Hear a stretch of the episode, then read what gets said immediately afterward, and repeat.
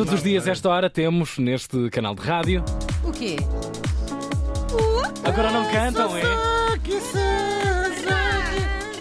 Suzuki!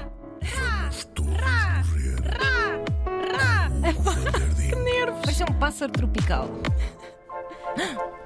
Ah, pois é, neste dia. Mantovani. Gosto de Mantovani. Adoro. Claro. Como os sofás, é, Mantovani. exatamente. E Chateau d'Ax.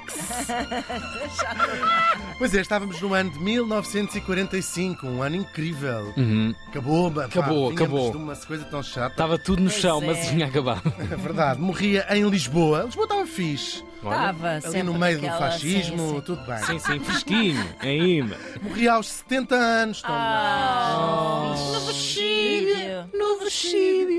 A escritora portuguesa Virgínia de Castro e Almeida é uma referência antiga. Os nossos pais, e sobretudo então os nossos avós mais ainda, sabiam perfeitamente e sabem quem eu estou a falar. Ahm, ficou assim um bocadinho cristalizada no tempo e hoje vamos trazê-la aqui porque ela tem uma história incrível. Ah, a Virgínia nasceu em 1874, também em Lisboa, e nasceu num berço de ouro. Ela, aliás, tinha uma marca aqui atrás. Porque Ah, ela fez assim. não, tá, aquele- Ah. E bateu nos quilates. Aquilo aleija. Sim, ficou até com uma cicatriz na cara. Parecia a Andrea Carla Cortada. Quem, Sim, quem sim. viu lá também sabe quem é que Sim, sim, sim. Estou a brincar. Ahm, é verdade, ela nasceu na aristocracia, era filha do conde de Nova Goa, ah, descendia de, uma, de aquelas ilustres famílias que foram para a Índia portuguesa e serviram lá os seus, ahm, os seus mais altos cargos. Se calhar, um avô da Virgínia Olha, Castro pode ter Almeida. sido, pode estar nos meus Os seus antepassados. antepassados, ilustríssimos eh, lá em Goa, se calhar eh, até és prima da.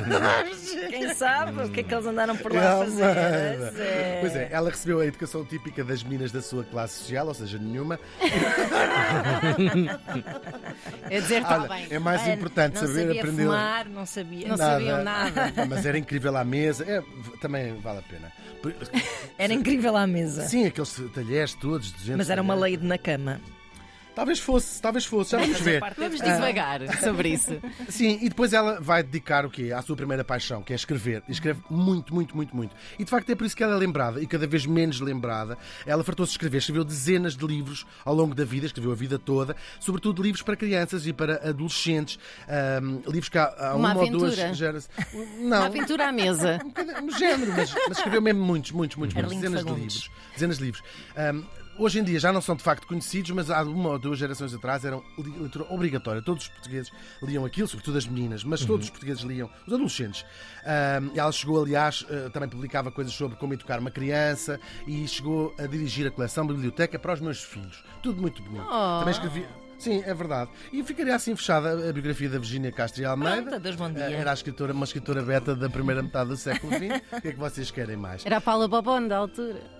Não, não, era uma tipa. Era, era, Era muito fixe. Era Ok. fixe, sim. Não. Ah, Pobre Paula Bobone. é uma pseudónimo, não é? A Virgínia Castro Almeida era uma senhora, filha de um conde. Bom, a Virgínia, ela tinha casado com outro Beto e tinha tido três eh, dos seus três filhos, dois rapazes e uma rapariga. Estava tudo bem, até que no meio dos livros que ela lá escreve, os livros para jovens, lá eh, eh, em pleno azul, tem assim uns, uns títulos muito engraçados, tudo passado no Estoril e em Cascais. Claro. Ahm, até que lá no meio dos livros eh, aparece um, não só é uma carta fora do baralho da sua obra, como é uma carta fora do baralho eh, na sociedade portuguesa tempo. e há um escândalo, sim. Estamos em 1913, portanto, a, República dá os primeiros passos, ah, quando sai um livro chamado Mulher, que é uma reflexão e também um manifesto sobre a condição feminina. Isto, mesmo na obra da- que, que as mães liam, eh, passou um bocadinho despercebido, ah, não foi isso que passou da herança da Virgínia Castro e Almeida.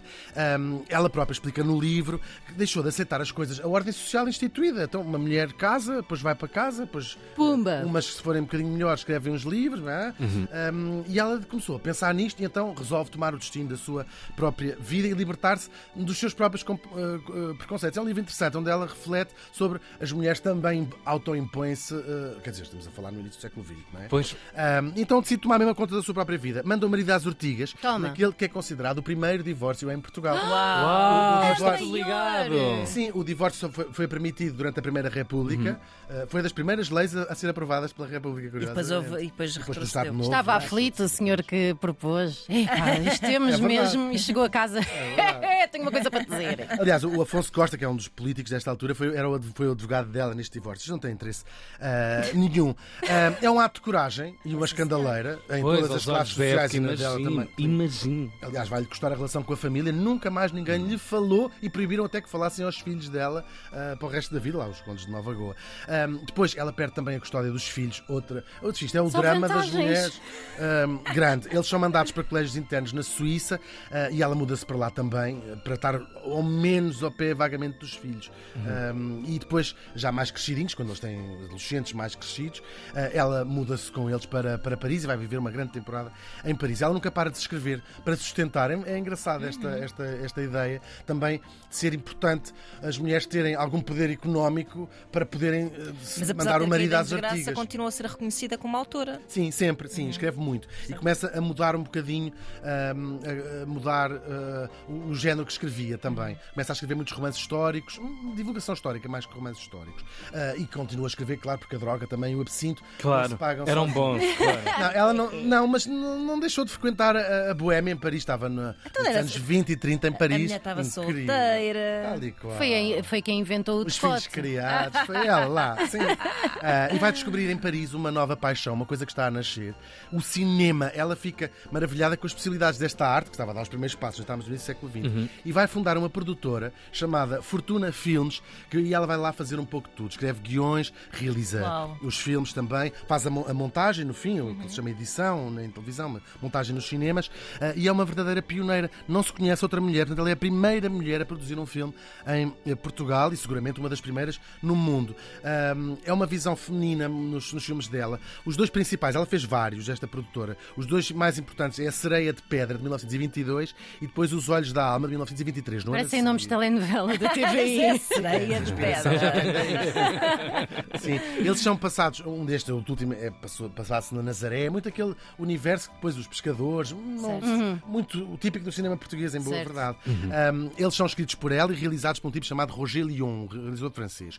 Agora, a fronteira, naquela altura, entre o que é que é realizar que é que não é realizar, até a própria palavra uh, tinha significados diferentes do que tem hoje. Portanto, ela está lá, aparece nos filmes como diretora artística, mas claro, pode-se dizer que for co-realizado com ela, não é mais para a esquerda, a câmara menos para a esquerda, era, era isso, claro. Só existe o último destes filmes que eu disse, portanto, este, Os Olhos da Alma, os outros foram-se perdendo. Perderam-se. Sim, este é, pertence à Ok. Cinemateca e, portanto, vemos quando a Cinemateca se lembra de fazer. uh, Claro. ciclos. Alguma retrospectiva qualquer. não se lembra, porque Sim, senão sim, nós sabíamos todos quem é que era a primeira mulher a realizar um filme em Grande Portugal e não boca, sabemos. grande verdade. Ainda por cima, na verdade, os direitos devem ser do domínio Sim, claro. público. Claro Portanto, que Até sim. podia estar no YouTube, na verdade. Sim, sim, Sim, e, é e devem verdade. constar nos arquivos da, Portuguesa. tudo lá, Estão sim. lá as fitas, sim. Uh, a produtora não vai vingar, durar assim uns anitos, poucos, uh, vai à falência Uhum. e ela vai dedicar-se depois à tradução e já uma escritora famosíssima cá vai aceitar o convite do Estado Novo para vir para Portugal trabalhar na propaganda do Estado Novo. Propaganda histórica, quando se começa a inventar que o Dom Afonso Henriques, sabem, essas Sim, sim. E essas coisas todas.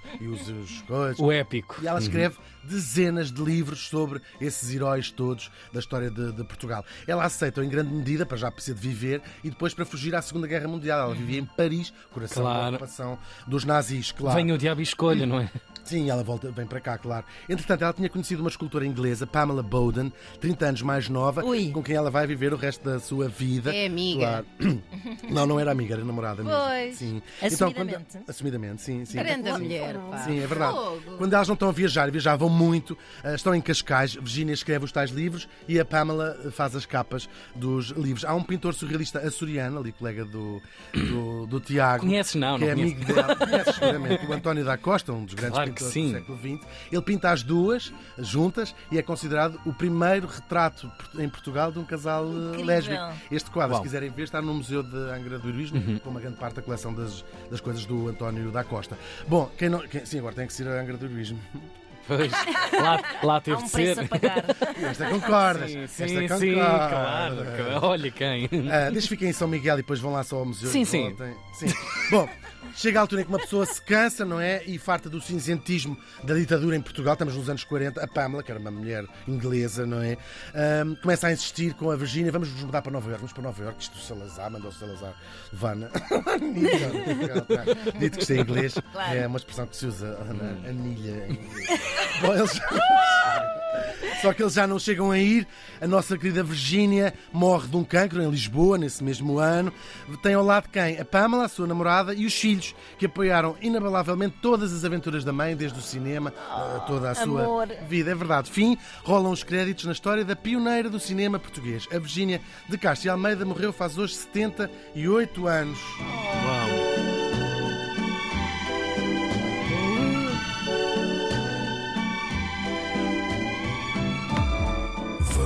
Até fiquei com vontade de ver a serpente de cobra. A serpente de cobra, sereia de pedra.